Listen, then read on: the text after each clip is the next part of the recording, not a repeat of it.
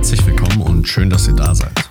Mein Name ist Arndt Nowak und ihr hört die Lagebesprechung, den Podcast zum neuen Leben in der Krise.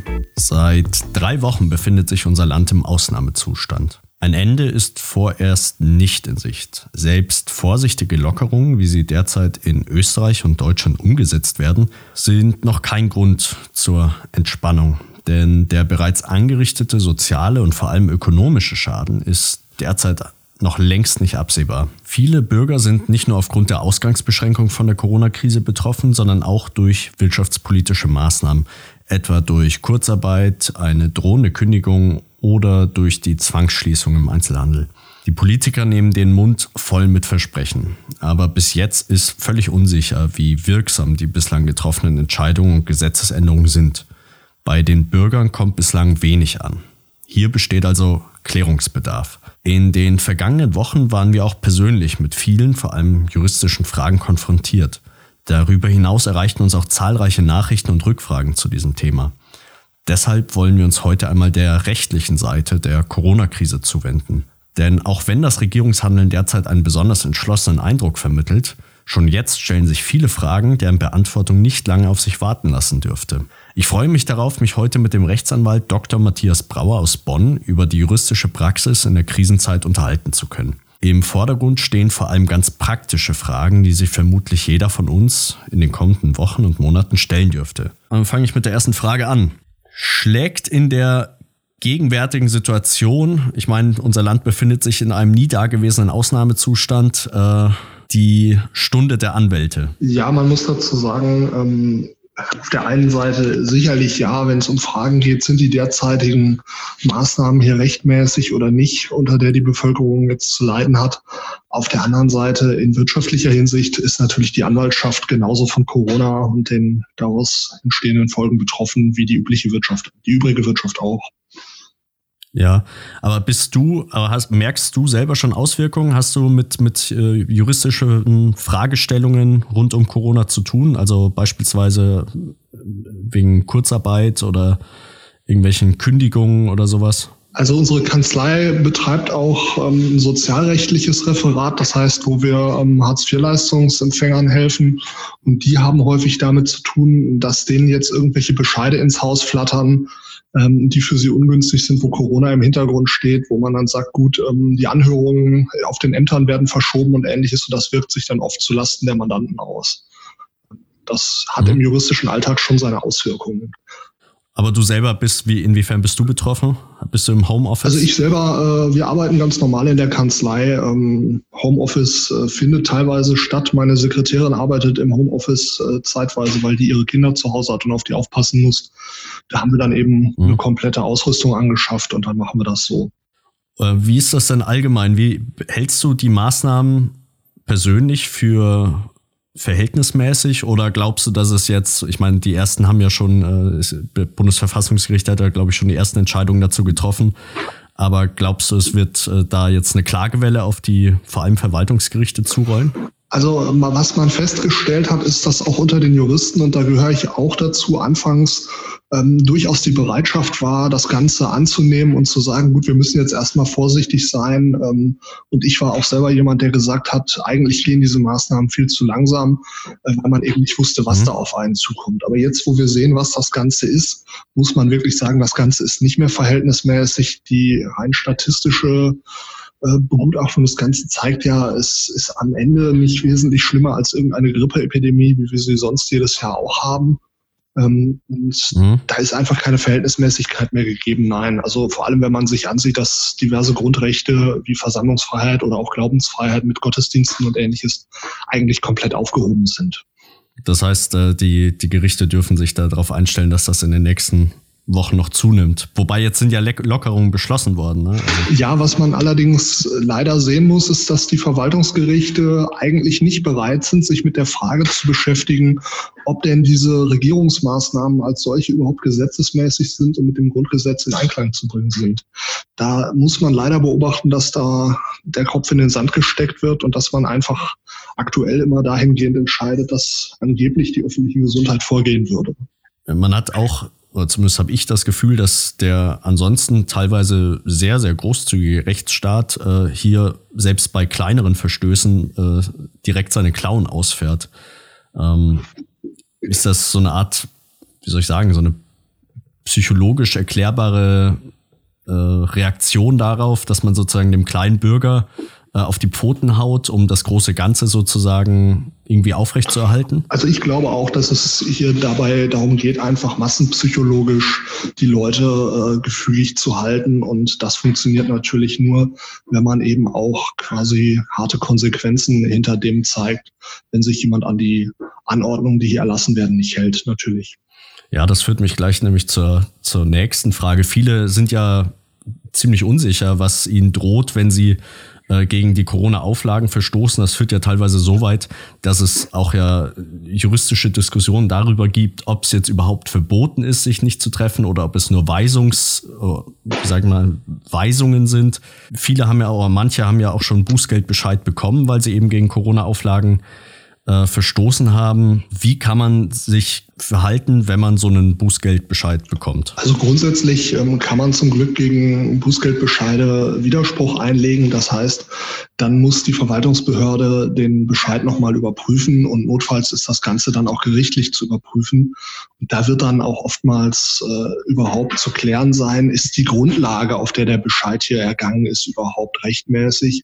Weil daran kann man bereits zweifeln. Und die andere Frage ist eben, lag vielleicht wirklich ein guter Grund vor, warum man sich beispielsweise in der Öffentlichkeit bewegt oder mit jemand anderem getroffen hat. Aber ist es bei solchen Widersprüchen äh, sinnvoll, auf äh, einen Anwalt zuzugehen oder kann man das auch als einfacher Bürger? Ich würde sagen, das will ich jetzt nicht pauschal äh, beantworten, weil sicherlich da, wo es etwas komplizierter ist, ähm, ist ein Anwalt sicherlich äh, hilfreich. Wenn man natürlich sieht, es handelt sich hier um einen ganz klaren Sachverhalt, wo man sich im Recht befunden hat, dann kann man das vielleicht auch alleine machen. Aber da gilt natürlich mhm. immer, mit anwaltlicher Hilfe ist man besser beraten. Und wenn man eine Rechtsschutzversicherung hat, ähm, dann sind die Kosten natürlich auch nicht das Problem. Aber klar, auf der anderen Seite, Rechtsanwälte kosten eben leider auch Geld. Eine andere Frage, die sich äh, stellt, ist ja, dass Thema Reiserücktritt, wenn man eine Reise gebucht hat, äh, die jetzt gerade in diese Zeit fällt, ähm, bekomme ich mein Geld zurück? Das äh, ist nach aktueller Rechtslage definitiv der Fall. Man bekommt das Geld zurück. Also bei sämtlichen Flügen, die unter die EU-Fluggastverordnung fallen. Das heißt, das sind solche Flüge, wo entweder die Flugairline ähm, ein EU-Unternehmen ist oder wo der Start in der EU äh, beginnt, also wo das Flugzeug in der EU abhebt. Ähm, und auch mhm. nach dem deutschen Reiserecht bei Pauschalreisen oder ähnlichem muss das Geld zurückgezahlt werden. Allerdings muss man sagen, die Reiseunternehmen hoffen darauf, dass die Regierung irgendwie rückwirkend eine neue Regelung erlässt, dass die sich darauf zurückziehen dürfen, einfach nur Gutscheine rauszugeben. Ähm, und die zahlen mhm. einfach teilweise nicht, weil die eben darauf hoffen, dass sich was ändert. Aber grundsätzlich nach aktuell geltendem Recht hat man den Anspruch darauf, das Geld zurückzubekommen. Das Problem ist nur, die Unternehmen weigern sich derzeit einfach und bleiben auf dem Geld sitzen. Das heißt, da müsste man im Zweifel dann auch einen Anwalt einschalten. Ja, also aus unserer Erfahrung heraus ist es zum Beispiel derzeit so, dass beispielsweise Eurowings, ähm, die verweigern erstmal immer die Zahlung. Sobald dann das anwaltliche Schreiben kommt, melden die sich zurück und sagen, ja gut, wir zahlen jetzt doch, aber ähm, dafür wollen mhm. wir die Anwaltskosten nicht übernehmen. Also versuchen auch da wieder sich Stück für Stück aus der Verantwortung zu entziehen, sehen allerdings dann auch unter anwaltlichem Druck ein bisschen ein, dass es sich so ganz nicht durchhalten lässt. Können denn eigentlich solche so Reiseunternehmer oder sowas äh, können die sich nicht auch von KfW-Krediten oder sowas entschädigen lassen? Oder? Also aktuell ähm, ist die Regierung noch am Überlegen, wie man die ganzen ähm, Flugunternehmen und die Reiseunternehmen auffangen könnte und wie man denen helfen kann. Am Ende läuft das auf eine Staatshaftung hinaus. Ähm, aber es geht ja hier einfach darum, dass das unternehmerische Risiko aktuell versuchen die Unternehmen das einfach auf den Verbraucher abzuwälzen. Aber es ist ja, es wäre natürlich auch ein, ein äh, die Ironie des Schicksals, wenn dann die Bundesregierung die äh, Reiseunternehmen, die eben für CO2 und so weiter ja mehr oder weniger verantwortlich sind, dann äh, auch noch finanziell unterstützt. Ja, natürlich. Wenn man sich ansieht, ähm, dass wir, bevor das Ganze mit Corona angefangen hat, noch auf dem Weg waren, dass Klimaschutz unser neues höchstes Glaubensziel ist und dass wir bloß nicht unnötig fliegen sollen. Und jetzt tritt genau das ein, dass kein Flieger mehr abhebt. Und plötzlich ist man damit auch wieder nicht zufrieden und will die Leute auf Gutscheine vertrösten und sagt, ja, dann fliegt halt nächstes Jahr. Aber das macht ja, also das ist natürlich absolut widersinnig. Das macht keinen Sinn. Äh, andere Frage ist, was ist passiert mit Reisen, die beispielsweise jetzt in die Zeit nach Corona fallen? Also wenn dann diese ganzen Beschränkungen aufgehoben sind, aber natürlich sind das ja, man hat ja vielleicht andere Sachen verschoben, die Reise kann nicht stattfinden. Äh, wie, wie kann ich mich in so einer Situation verhalten? Also grundsätzlich kann man eine Pauschalreise auch so stornieren. Das ist kein Problem und kriegt dann auch den größten Teil seines Geldes zurück. Der Reiseunternehmer mhm. darf dann nur quasi den Teil behalten, den er auch an tatsächlichen Kosten hatte. Ähm, das heißt, dass äh, da reden wir dann von 10, 20 Prozent des Reisepreises, die der Reiseunternehmer am Ende einbehalten darf, aber den Rest bekommt man zurück. Aber selbstverständlich ähm, wegen Corona, also wenn höhere Umstände vorliegen, und das ist zum Beispiel, wenn auch im Reisezielland ähm, immer noch Corona grassiert und ähnliches, dann bekommt man auch selbstverständlich den gesamten Reisepreis zurück. Ein anderes Thema ist ja die sind ja Mieten, die Bundesregierung hat ja verkündet, dass Mietzahlungen vorübergehend ausgesetzt werden können, ähm, falls man eben wegen der Corona-Krise derzeit nicht zahlungsfähig ist. Ähm, erstens, was bedeutet das jetzt konkret und ähm, hast du da schon Fälle in der Praxis erlebt? Also mit Mietrecht beschäftigen wir uns hier nicht, so dass ich da keine praktische Erfahrung vorweisen kann. Aber es ist so, man hat es ja gehört, dass diverse Großkonzerne bereits angekündigt haben, dass sie dann auch ihre Ladenmiete nicht mehr zahlen werden.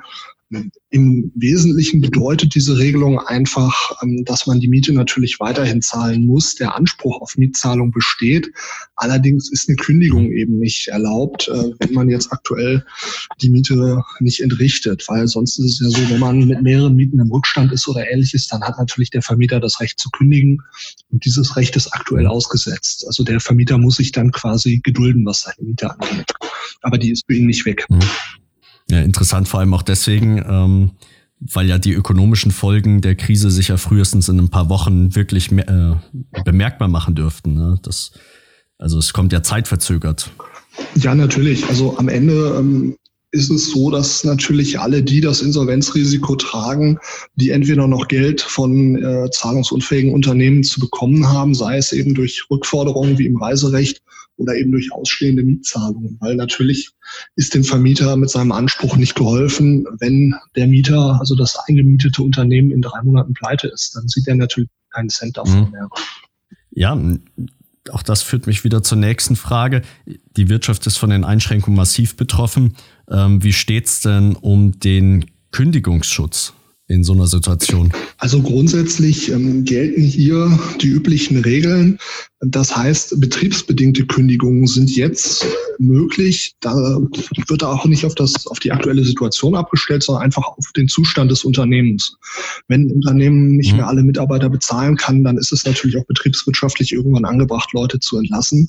Aber da gilt zum Beispiel auch, die Sozialauswahl muss richtig getroffen werden. Das heißt, wer länger im Unternehmen arbeitet oder wer eben mehrere Kinder zu versorgen hat, der ist eben nicht als erster zu kündigen, sondern eben erst nach irgendwelchen anderen Leuten, die seit kurzem erst da sind oder eine unabhängige. Lebensstellung haben. Das heißt, da grundsätzlich keine, keine Nein, also es wird natürlich zu mehr Kündigungen kommen, aber die Rechtslage ist dieselbe wie vorher auch. Äh, wie sieht's bei selbstständigen, kleineren und mittleren Unternehmen aus? Die sind ja auch von der Krise besonders betroffen. Die Regierung will mit äh, Soforthilfen aushelfen.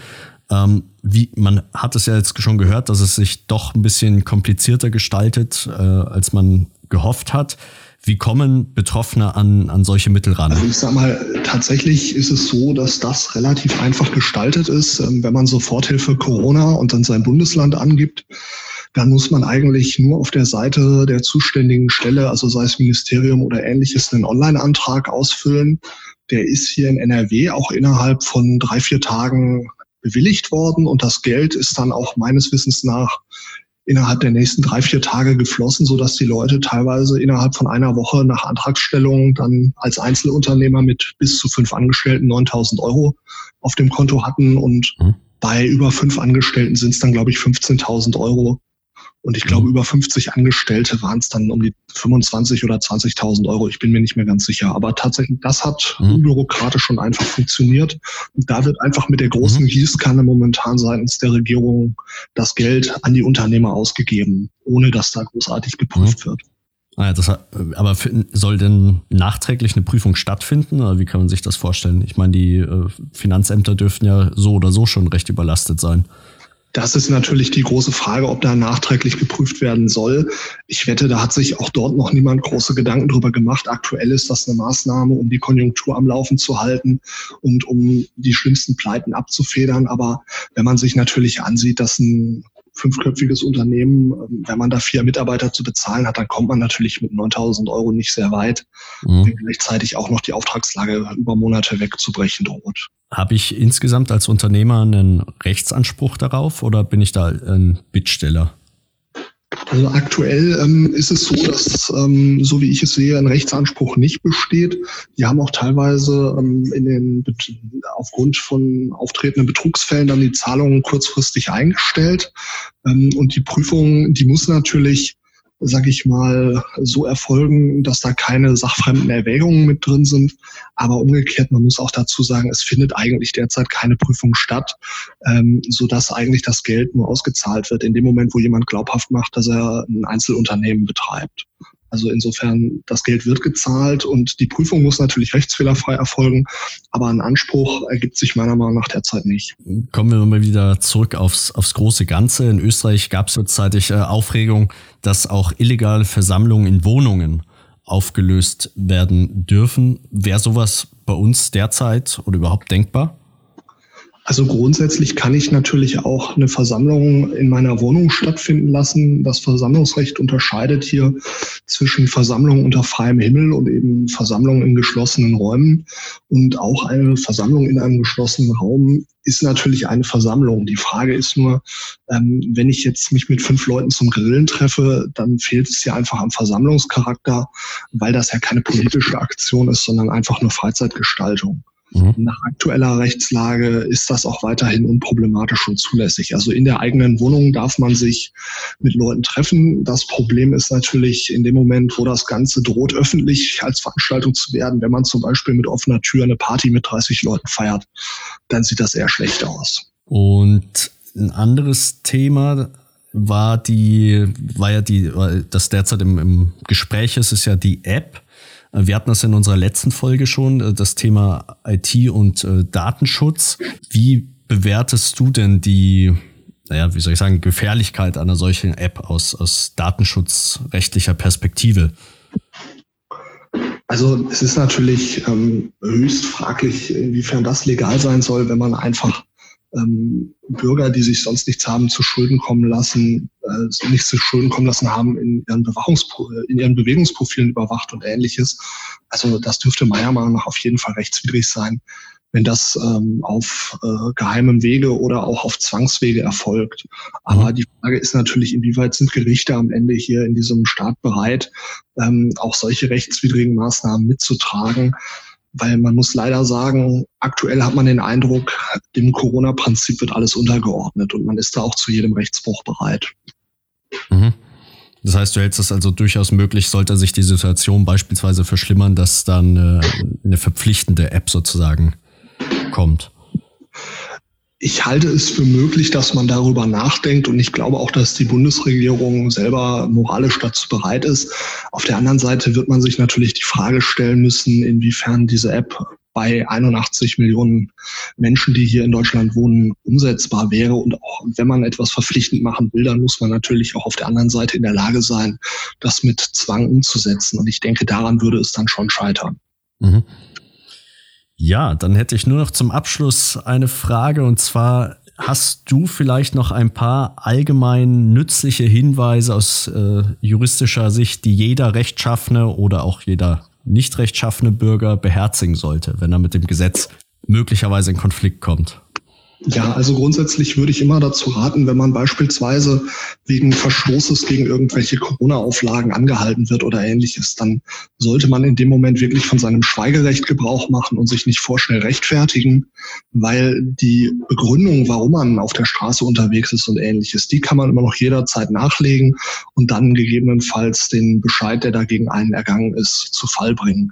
Wenn man sich allerdings vorschnell geäußert hat und sagt, ach, ich wollte nur mal gerade dies und jenes, dann ist die Aussage natürlich am Ende protokolliert und dann wird es eben schwierig, dagegen nochmal vorzugehen. Und ich habe auch das Recht, äh, gegenüber der Polizei zu, zu schweigen. Genau, richtig. In dem Moment ist man nämlich Beschuldigter in einem Ordnungswidrigkeitenverfahren oder vielleicht sogar in einem Strafverfahren. Und dann sollte man auch von seinem Schweigerecht Gebrauch machen. Ja, das ist doch etwas, das jeder von uns beherzigen könnte. Ich danke dir sehr für das Gespräch. Ich bedanke mich auch bei allen Zuhörern fürs Dabeisein und freue mich auf die nächste Lagebesprechung.